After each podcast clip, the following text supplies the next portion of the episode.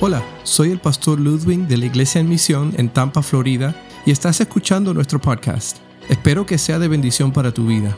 Puedes encontrar más recursos y otros mensajes visitando iglesiaenmisión.org. Ah, vamos a hablar de Esteban en Hechos capítulos 6 y 7. Y el, te- el tema de hoy se llama Quítate del camino Esteban.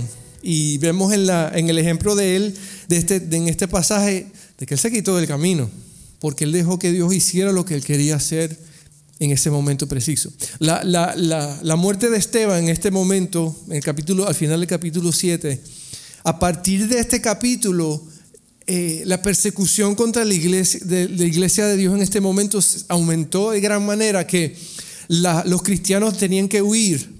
Pero eso fue con un propósito, porque Dios lo permite para qué? Para que el evangelio haga qué? Explotara, se expandiera. A causa de la persecución fueron forzados muchos a irse, pero se llevaron con ellos el evangelio y así se expandió el evangelio.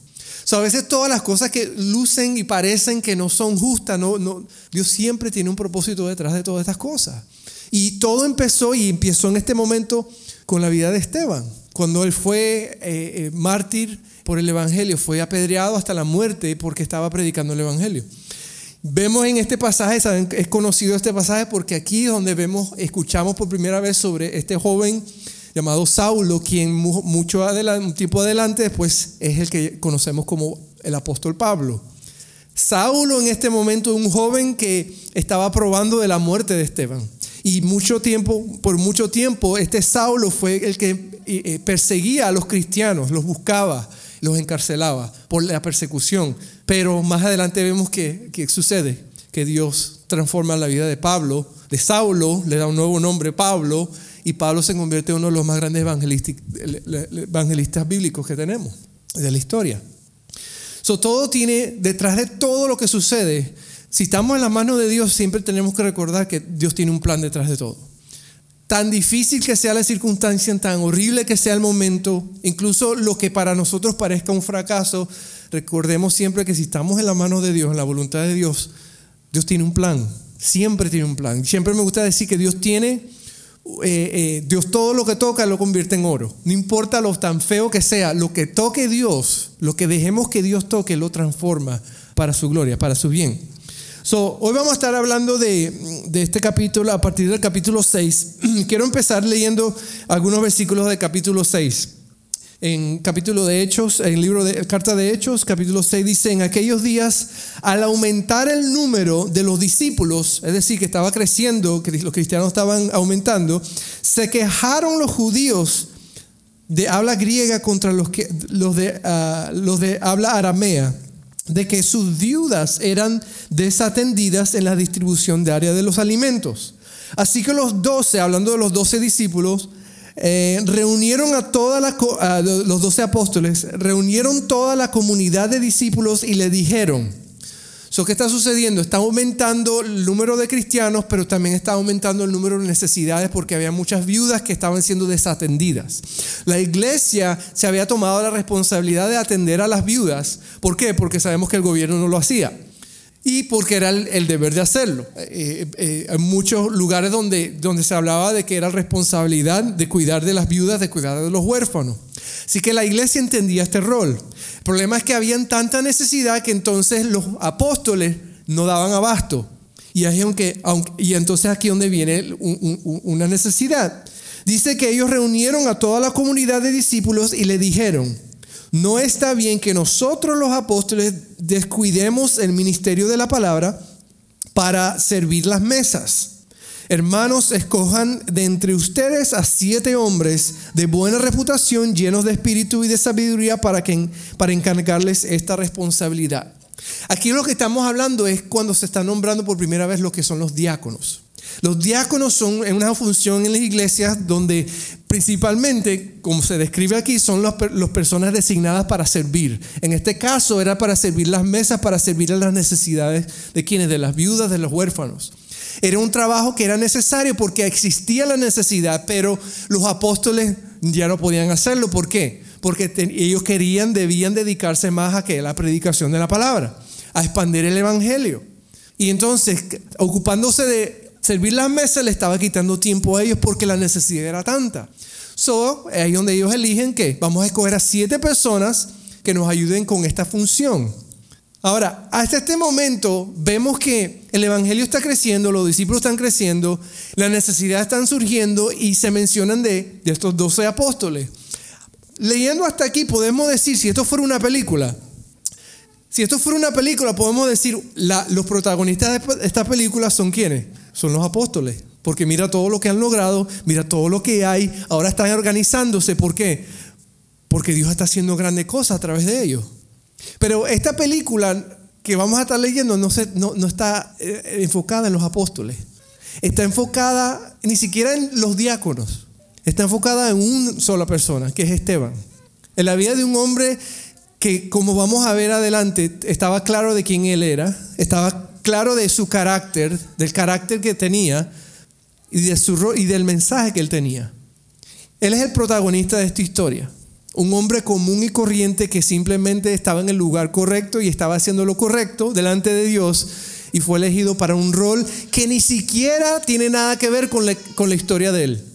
Su rol era que fue elegido como diácono, pero ni siquiera de eso se trata su vida. Y vamos a ver entonces de qué estamos hablando. Primero vamos a ver que, en primer lugar, que vamos a hablar de, un Esteban que se quitó del camino porque estuvo consciente de su carácter. De su carácter. Aquí hay unas palabras que se utiliza cuando se está hablando de que estaban eligiendo a siete personas. Y ellos mencionan tres cositas que, que, tenían que tener estas personas para ser consideradas como diáconos o como personas que iban a, a suplir estas necesidades. Ellos hablan primero de que tenían que ser personas de buena reputación o buen testimonio, ¿ok? Esa palabra testimonio, y sabemos que esa palabra de reputación, eh, eh, el testimonio o un testigo viene de la palabra mártir. ¿Ok? Una persona que da testimonio. Viene de, la, de la palabra marturomai, que de donde deriva la palabra mártir. ¿Ok? Testimonio y reputación. Primero habla de la buena, tiene que tener buena reputación. ¿Qué es la reputación? Pues es una opinión o idea o concepto que la gente tiene sobre una persona. So, la reputación es algo que las personas externas le otorgan a una persona. Todos aquí tenemos una cierta reputación. No porque tú eh, eh, deliberadamente estés haciendo algo para obtenerla, sino porque viene de la opinión de las personas. Vamos a poner un ejemplo. Muchas personas tienen opiniones sobre el presidente de este país. Algunas opiniones son buenas, otras opiniones son malas, y depende de la opinión que tú tengas, tú, tienes una, esa persona tiene una reputación para ti. Porque tú simplemente, de acuerdo a lo que tú conozcas, lo que tú veas, tú, tú concluyes algo sobre una persona. ¿Ok? So, aquí una de las características que, que, los apóstoles dicen, dice que tiene que tener buena qué? Buena reputación. So, obviamente, las personas que se están eligiendo tienen que tener alguna característica que es atractiva, que es visible, que es buena para que tenga buena reputación, para ser considerada como un diácono. ¿Ok? So, ¿qué hace? Que las opiniones de otros están brindando la reputación de alguien. Están, las opiniones están definiendo qué tipo de reputación tiene una persona. Benjamin Franklin dijo una vez, se necesitan muchas buenas obras para construir una buena reputación y solo una mala para perderla. ¿Ustedes se acuerdan de la historia de José? cuando estaba frente a la esposa de Potifar. ¿Qué sucedió ahí? Ella trató de seducirlo. Él siempre quiso hacer lo correcto delante de Dios, pero esta mujer siempre se le presentó para seducirlo al punto de que un día estuvo acorralado y ¿qué pasó? Tuvo que huir corriendo de la presencia de ella porque ella hasta lo, quería básicamente violar. Dice que se fue y salió desnudo de ahí porque hasta la ropa se quedó con la ropa de él. ¿Qué sucede después? Ella va y acusa a, José de tratar de, violarla a ella o de, abusar de ella y usa la ropa que le había arrancado a él como excusa de que mira, como, mira aquí está la prueba. ¿Qué sucede con José? Fue puesto preso por muchos años. Ahora, ¿qué sucede? Delante de los ojos de la gente su reputación estaba destruida. ¿Hizo algo malo? Al contrario, hizo lo correcto delante de Dios. Y aunque su reputación estaba correcta, bien, ah, perdón, mal, su carácter y obediencia delante de Dios estaba intacta. So, a veces nuestra obediencia a Dios, tal veces no necesariamente nos va a dar una buena reputación ante los hombres, especialmente las personas que no ven las cosas de la manera en que deben verlas. Thomas Paine dijo, reputación es lo que las personas piensan de nosotros, carácter es lo que Dios sabe de nosotros. Y saben, muchas personas dijo que es el carácter, el carácter es simplemente quién tú eres cuando nadie te está viendo. ¿Quién, es, quién eres tú cuando nadie te está mirando? Una de las características que pues estaba buscando los apóstoles es alguien que tenga buena reputación. Pero sabemos que algo más importante que eso era el carácter de las personas. Porque la manera en que los creyentes vemos a las personas tiene que, más que ver con el carácter que con la reputación, con la opinión nuestra. Estamos viendo el fruto, estamos viendo los resultados, estamos viendo cómo se manejan en cuestiones espirituales. ocuparnos de nuestro carácter es más importante que simplemente tratar de caerle bien a todo el mundo. Porque a veces la Biblia dice, lo que dependa de vosotros, estad en paz con todos. Pero ¿sabe qué significa eso? Que a veces no vas a poder estar en paz con todos porque todos van a tener alguna opinión de ti, sea buena o sea mala. Lo más importante es que es que nuestro carácter esté intacto delante de Dios. Que nuestro carácter esté correcto delante de Dios. So, él dice que tengan buena reputación. La otra cosa que él dice es que estén llenos del Espíritu llenos del Espíritu. En Juan 14, del 16 al 18, dice eh, Jesucristo orando, él dice, y yo rogaré al Padre, y os dará otro consolador, para que esté con vosotros para siempre. El Espíritu de verdad, al cual el mundo no puede recibir porque no le ve ni le conoce, pero vosotros le conocéis porque mora con vosotros y estará en vosotros. No os dejaré huérfanos, vendré a vosotros.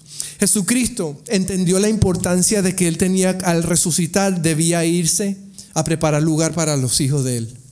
Y él dijo, pero no lo voy a dejar solo porque le voy a enviar el Espíritu Santo, el consolador. El Espíritu Santo es la promesa que el Señor nos ha dado, ese sello de que somos suyos en el momento que le entregamos nuestra vida a Él. La Biblia dice que el Espíritu Santo ahora viene a morar en nuestros corazones, viene a morar en nosotros. La, palabra de Dios dice que nosotros no debemos apagar al Espíritu. El, Espíritu Santo es aquel que nos guía. una de las funciones del Espíritu Santo es aquel que nos recuerda todo lo que hemos aprendido del Señor. En el momento en el que estamos eh, eh, eh, sirviendo o hablando del Señor, yo no sé si te ha pasado a ti, pero a veces ha venido versículos, vienen momentos, vienen testimonios, vienen cosas espirituales cuando estás hablando a alguien de Cristo. Eso es el Espíritu Santo trabajando en ti. Que una de sus funciones es recordarte todo lo que Él te ha enseñado para que podamos dar testimonio correctamente, para que podamos hablar las cosas correctamente. Porque su interés es que seamos utilizados. la llenura del Espíritu tiene más que ver con obediencia y sometimiento al Espíritu Santo que otra cosa tenemos que estar dispuestos a qué? Dejarnos utilizar por el Espíritu Santo. Fíjate que en, Lucas 6:11 dice que los fariseos ah, estaban llenos de ira. Cada vez que Jesús hacía algo, hacía un milagro, hacía algo, los fariseos se airaban porque en vez de obedecer la ley y, y no sanar a nadie en el día de reposo, por ejemplo, Jesús sanaba a las personas porque él decía que era más importante las personas que la ley. Y por lo tanto él hacía lo correcto. Y esto le dice que se llenaban de ira. ¿Qué está diciendo? Que en vez de, obviamente, alguien llenarse del espíritu, si alguien se llena de ira, sabemos que el resultado no es muy bueno. Lo que está diciendo es que se está, se está dejando guiar por qué? Por la ira. So, cuando está hablando de se llenaron de ira, están hablando de personas que se dejaron controlar por la ira. Cuando está hablando de por ejemplo, en el pasaje de, de Efesios 5, 18 que dice, no os embriaguéis con vino, en lo cual hay disolución, antes ser que lleno del Espíritu, está diciendo que si tú tomas mucho alcohol al punto de que ya no tienes control sobre ti mismo, ¿qué pasa? Tú estás dejando que el alcohol tome control de ti. Está diciendo que no tomas, no, no está diciendo que no bebas, está diciendo que no llegues al punto en que ya tú pierdes el control de tus, de tus condiciones. Lo que está diciendo es que debemos sí ser llenos del Espíritu. Es más importante estar llenos del Espíritu. Una persona entonces llena del Espíritu está sometida al Espíritu, es guiado por el Espíritu, está atento a lo que el Espíritu indique. Y tenemos que entonces que Pablo, el apóstol, perdón, los apóstoles están pidiendo, diciendo, esa tiene que ser una característica de estas personas, que sean llenas del Espíritu. Entonces, para ser llenos del Espíritu, pues tenemos que quitarnos del camino, porque tenemos que dejar que Dios nos controle, que Dios nos guíe. No podemos estar en, el timón, tenemos que dejar que Él esté en el timón de nuestras vidas. So, eso significa controlado y significa estar dirigido. Pero también dice que tienen que estar llenos de gracia. No de grasa, sino de gracia. Todos tenemos grasa y eso está bien. El problema es la gracia. Eso es lo que tenemos que buscar. ¿Sí? Definimos que la gracia es que recibir algo que no, no merecemos. Como la misericordia es algo que es no recibir lo que sí merecemos, que es el castigo eterno, ya Cristo pagó por nosotros. La gracia es cuando recibimos entonces qué? Lo que no merecemos. Y Dios siempre es bueno y bondadoso. Pero entonces, ¿qué significa ser llenos de gracia? Pues podemos concluir, podemos estar en este caso hablando, puede ser, ser referencia a esa gracia que Dios nos da, la gracia de su salvación. Puede ser, tienen que ser personas que están llenos de la gracia de Dios, que han sido eh, comprados, que entienden su salvación. Pero también puede ser personas que tienen la habilidad para hacer bien las, las cosas. Otra definición de lo que es la gracia. Hacer las cosas con gracia es hacer las cosas bien con un conjunto de cualidades que hacen a alguien atractivo o agradable. También puede ser una persona que, tiene gracia, es que una persona que, que, cae bien, ¿verdad? Simpática. Pero ¿qué nos lleva a nosotros decir que alguien está lleno de gracia? Puede ser que las cosas le vayan bien, pero, pero puede ser que una persona que es bondadosa, una persona que es dadivosa, porque es agradecido, porque entiende que la gracia que ha recibido la tiene que también dar. Se está hablando de una persona que está considerando a los demás. Una persona que está dispuesta a dar lo que gente tal vez no se merezca. ¿Por qué? Porque a sí mismo ha recibido lo que no se merece. Puede ser una persona que simplemente toma buenas decisiones. Puede ser una persona que, obviamente, una persona que reconoce la gracia de Dios está sobre él, una persona que reconoce que el perdón de Dios está sobre él. Y de esa misma manera, entonces, que puede reflejar ese perdón hacia otro y tener el amor y la humildad y la bondad para amar a otras personas. So, quitarse del camino es estar consciente de nuestro carácter, que nuestro carácter debe ser como el de Cristo. Estas son las cosas que, que los apóstoles están pidiendo. Y vemos que entonces un Esteban es elegido, es escogido como uno de estos hombres. ¿Por qué? Porque él está, eh, es una persona que tiene buena reputación, es una persona que está lleno del Espíritu y una persona que está lleno de la gracia de Dios. Y sabe que él no es ninguna otra superhumano, él es simplemente carne y hueso como nosotros. Lo que implica que nosotros debemos también tener buena reputación ante los hombres. Nosotros debemos también ser llenos del Espíritu y también debemos ser llenos de gracia. Tenemos que hacerlo. Es nuestro deber como hijos de Dios. Y tenemos que hacerlo porque es la única manera de sacarnos y quitarnos del camino. So, primero tiene que estar consciente de, su carácter, pero también tiene que, en segundo lugar, estar consciente de, de nuestra identidad. Esteban tiene que estar consciente de su identidad. Y nosotros tenemos que estar conscientes de nuestra identidad. Ahora, primero nuestro rol no define nuestra identidad. Lo que tú haces no define quién tú eres. Yo trabajo con piscinas, no significa que soy un piscinero. Yo simplemente trabajo en piscina. Yo soy un cristiano y un hijo de Dios que en mi función en esta tierra, en este momento, es cuál?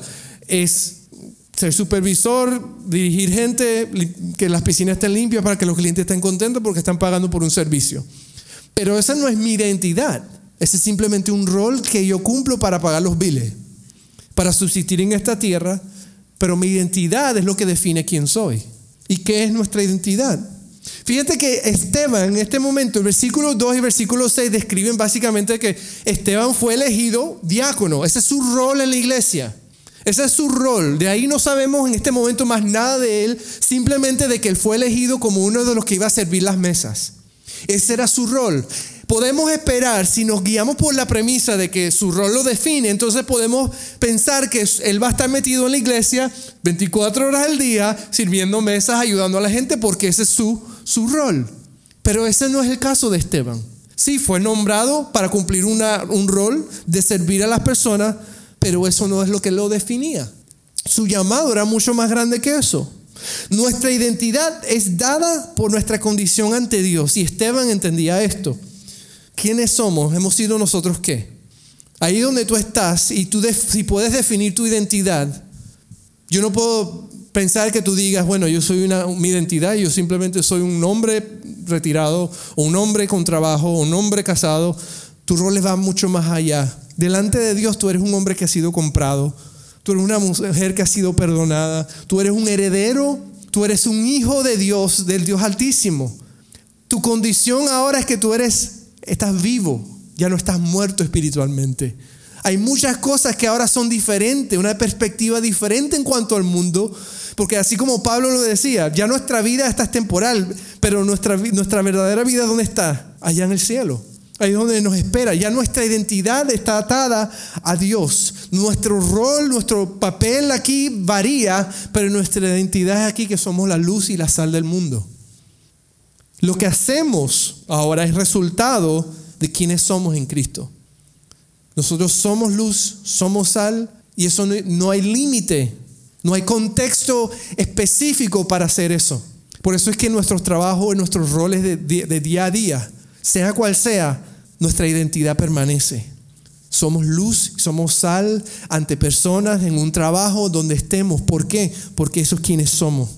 No importa el contexto, el trabajo o los roles que llevemos. Tenemos que estar claros de cuál es nuestra identidad. Y Esteban estaba claro de, su identidad. Porque el rol tampoco limita la misión. Nuestro rol no limita nuestra misión.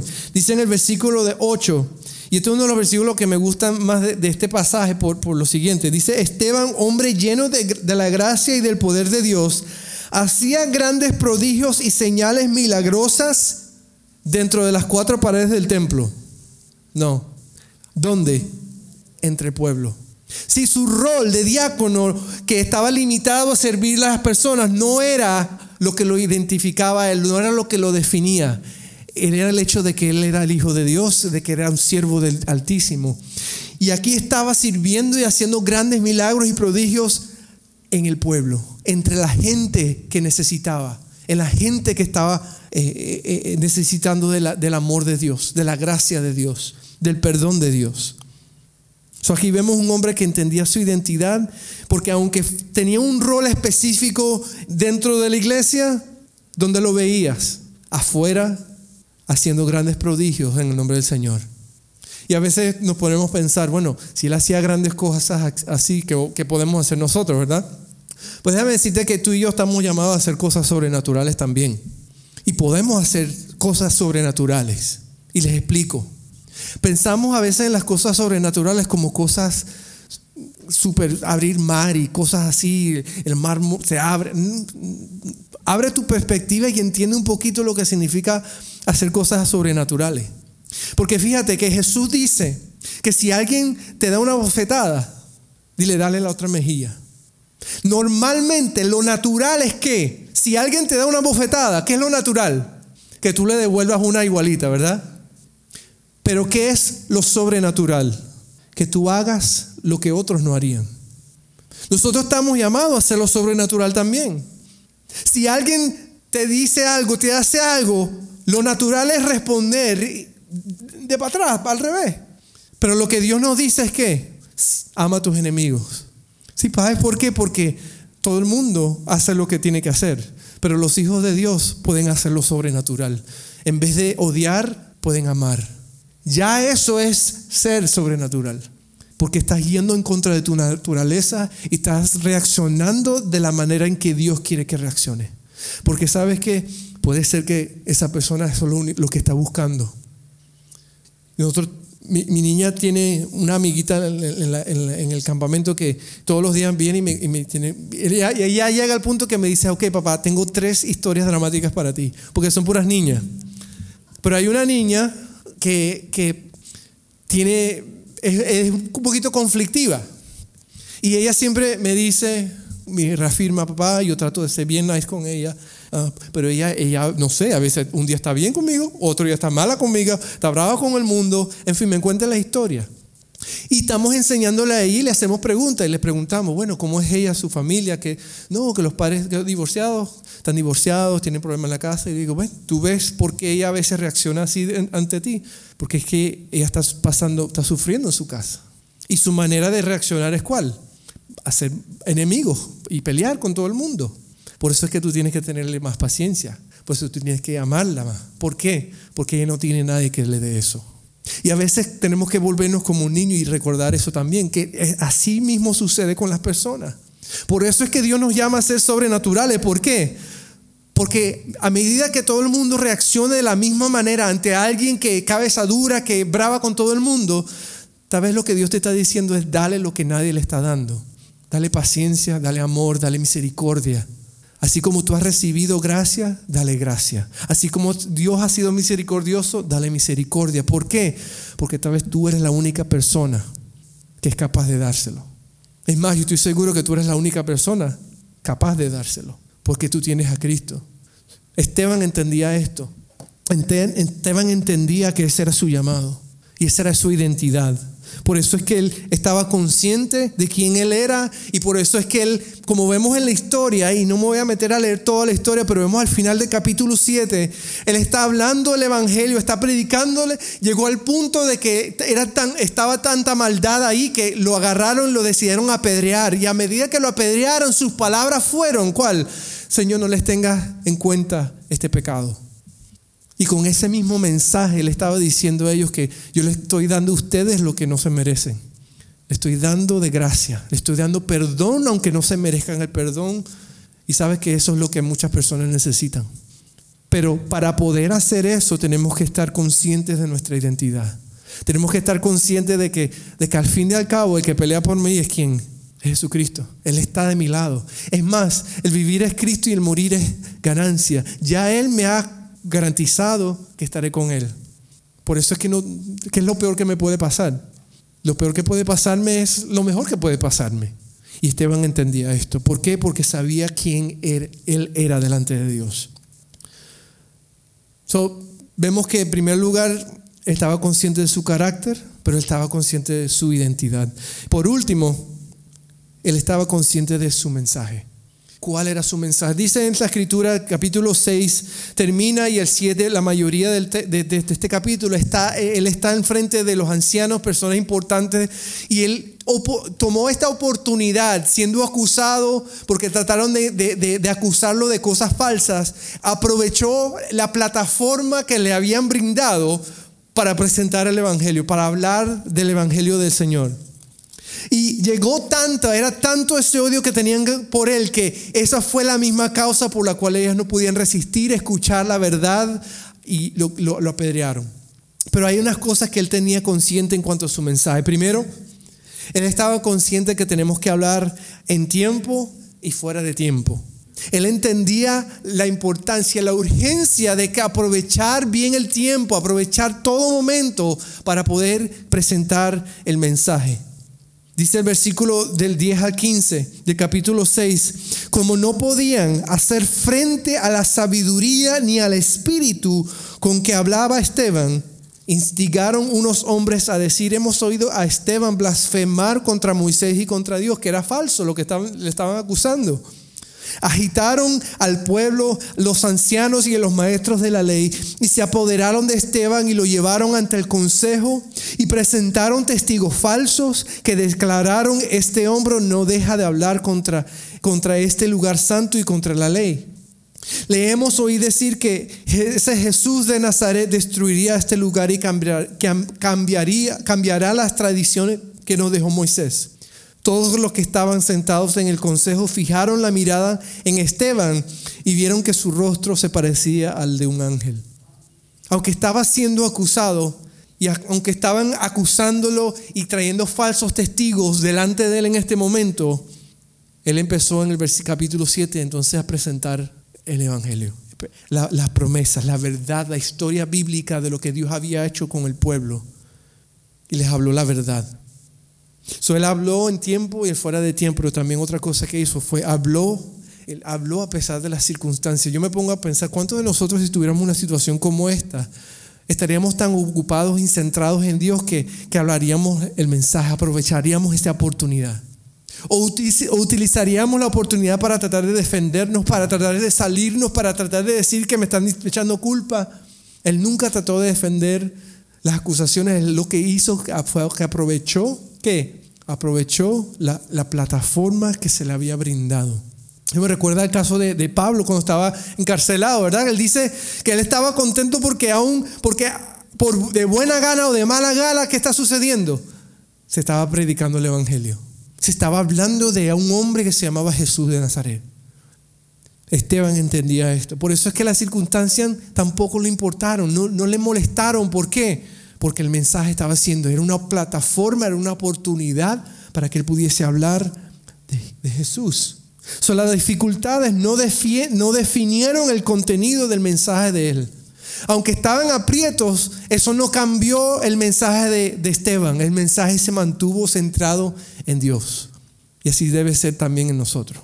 Nuestro mensaje debe permanecer en el Señor a pesar de las circunstancias, aunque sean injustas para nosotros aunque sean falsas contra nosotros. El mensaje no puede cambiar porque esa es la prioridad nuestra. Esa es la manera en que nos quitamos del camino porque el fin es cuál? Que Cristo sea exaltado, que Cristo sea glorificado. So, a veces me va a tocar a mí qué? Recibir persecución a causa del Evangelio. A veces voy a ser acusado yo por, de, de cosas, ¿por qué? Porque simplemente yo creo en quien creo. Pero eso no me debe importar a mí porque yo sé como empezamos el mensaje, que si mi carácter está intacto delante de Dios, no importa la reputación que yo tenga ante los hombres. Tengo que tener eso en perspectiva. Tengo que mantener eso eh, al frente de mi mente. Que también vemos aquí, que él estaba consciente de su mensaje porque habló la verdad, aunque eso no fue atractivo. Más bien lo que causó fue ira entre la gente y esta gente importante. Les causó rabia al punto de que ellos quisieron que matarlo porque le estaba hablando la verdad y la verdad porque la verdad duele. Hoy tenemos que tener cuidado porque hay muchos predicadores que les gusta hablar simplemente lo que te quieres escuchar. Eso simplemente son mensajes positivistas. Ni siquiera es el Evangelio. Porque el Evangelio de Dios no solamente habla de decir que hay cosas muy buenas y, lo mejor está con Dios, pero habla también de la ira de Dios, habla de la justicia de Dios, habla de que el pecado, eh, eh, eh, los que están en pecado, los que están separados son enemigos de Dios. La palabra de Dios habla de que hay un lugar que se llama el infierno, que si no hemos creído en él, pues tenemos ese lugar destinado para nuestras vidas, nuestras almas. La, Biblia habla de, de lo bueno que es en Cristo, pero habla del opuesto que sin Cristo estamos muertos, estamos separados y no hay esperanza. Y tenemos que presentar un mensaje que, un evangelio completo. Tenemos que tener cuidado de aquellos que les gusta alimentar lo que los oídos quieren escuchar, porque hay muchos de ellos. Y grandes libros y tienen muchos seguidores. ¿Por qué? Porque siempre dicen nada más lo que tienes que lo que te gusta escuchar. La Biblia, la Biblia nos dice que ella, la misma Biblia es como un espejo. Y a medida que nos acercamos más a la Biblia, empezamos a ver nuestra condición de pecado, cosas que tenemos que quitar de nuestra vida. La única manera de identificar esas cosas es cuando nos acercamos a la Biblia y empezamos a reconocer que Dios quiere quitar esto y Dios tiene que limpiar esto. Pero si nunca me acerco a la Biblia, ¿qué sucede? Nunca me doy cuenta de mi condición real delante de Dios. Y si viene otro entonces que me dice, la Biblia dice esto, la Biblia dice aquello, Muchas veces lo que optamos es por qué? Por rechazar esos mensajes porque no queremos que nos hagan sentir mal. Pero déjame decirte que no es el que te que haga sentir mal, es la palabra que es la que nos constriñe, nos trabaja en nuestras vidas. ¿Para qué? Porque Dios quiere que seamos como Cristo. Dios quiere que seamos diferentes. Dios quiere que seamos mejores, que nos acerquemos más a Él. Y la única manera es dejando que la palabra transforme nuestras vidas. Aceptar que sí, tú no eres perfecto, y no nunca lo seremos hasta que, hasta que estemos delante de su presencia. ¿sí? tenemos que entender que es, el Evangelio es así. El Evangelio duele, pero duele porque Dios nos ama, porque no quiere que sigamos igual. Él quiere que seamos como, como Jesús. Así que Él habla la verdad, aunque no sea atractiva, pero Él termina también hablando la verdad, el mensaje con fidelidad hasta el final. Y quiero leer estos últimos versículos del capítulo 7 porque estos hablan de estos últimos momentos de Esteban. Si él habló y él fue fiel hasta el final, no, no, no estuvo definido por su rol, estuvo definido por su identidad que lo puso en una plataforma donde a partir de este momento Dios empezó a transformar lo que era la esfera del cristianismo, porque la persecución causó un aumento en el cristianismo eh, de este momento, de este primer siglo. Dice estos versículos en versículo 54 en adelante. Al oír esto, rechinando los dientes, montaron en cólera contra él. Pero Esteban, lleno del Espíritu Santo, fijó la mirada en el cielo y vio la gloria de Dios y a Jesús de pie a la derecha de Dios. Sabes que a veces yo he escuchado mensajes de predicadores que dicen que, que este momento fue tan crucial, que, que, Jesús estaba tan pendiente, que él se tuvo que parar el trono a mirar a Esteban en este momento que iba a ser. Como si Jesús estuviera aplaudiendo, diciendo, vamos Esteban, tú puedes, sé fiel, sé fiel. Que causó que Jesús se pusiera de pie y reconociera la fidelidad de este hombre en medio de, en contra de todo un pueblo que estaba en contra de él. Y dice que Esteban, dice, veo el cielo abierto, exclamó y al Hijo del Hombre de pie a la derecha de Dios. Entonces ellos gritando en voz, en cuello, se taparon los oídos y todos a una se abalanzaron contra él. Y lo sacaron a, empeñones fuera de la ciudad y comenzaron a apedrearlo. Y los, acusadores le encargaron sus mantos a un joven llamado Saulo. Y mientras lo apedreaban, Esteban oraba Señor Jesús decía, recibe mi espíritu. Y luego cayó de rodillas y gritó, Señor, no les tomes en cuenta este pecado. Cuando hubo dicho esto, murió. Así fue como terminó Esteban su vida en esta tierra. Pero su vida sabemos que simplemente se puso mejor porque estuvo ya en la presencia del Señor. Jesús lo recibió de pie allá en el cielo. Pero fue fiel hasta el final estuvo claro de su mensaje hasta el final, porque él conocía su identidad. Él sabía, él entendía que su rol principal, su función, su deseo a diario principal era, era tener el carácter que agradara a Cristo. Él entendía quién él era en Cristo porque Cristo era el que lo había salvado, lo había rescatado. Y él estaba claro de su mensaje que estaba claro de que Dios lo había llamado a hacer. ¿Sabes qué? Esas tres cosas también deben estar conscientes en nuestras mentes. Nosotros tenemos que estar claros de nuestro carácter, de que Dios siempre tiene sus ojos sobre nosotros, de que nosotros no estamos aquí para impresionar a nadie, nosotros estamos aquí para agradarle a Él. Él ya nos conoce. Él sabe nuestras imperfecciones, Él sabe nuestros problemas, Él sabe nuestras preocupaciones, pero tenemos que recordar que para Él vivimos. Pero también tenemos que estar conscientes de quién, de que ya le pertenecemos, ya nuestra identidad es de Él, somos sus hijos, ya Él nos compró, ya está escrito, ya está hecho, nadie y nada va a poder quitar eso. Esa es la realidad de nuestra vida. Mientras estemos en esta tierra no podemos dejarnos influenciar por nada que nos haga pensar diferente a esa realidad, que ya somos de Él.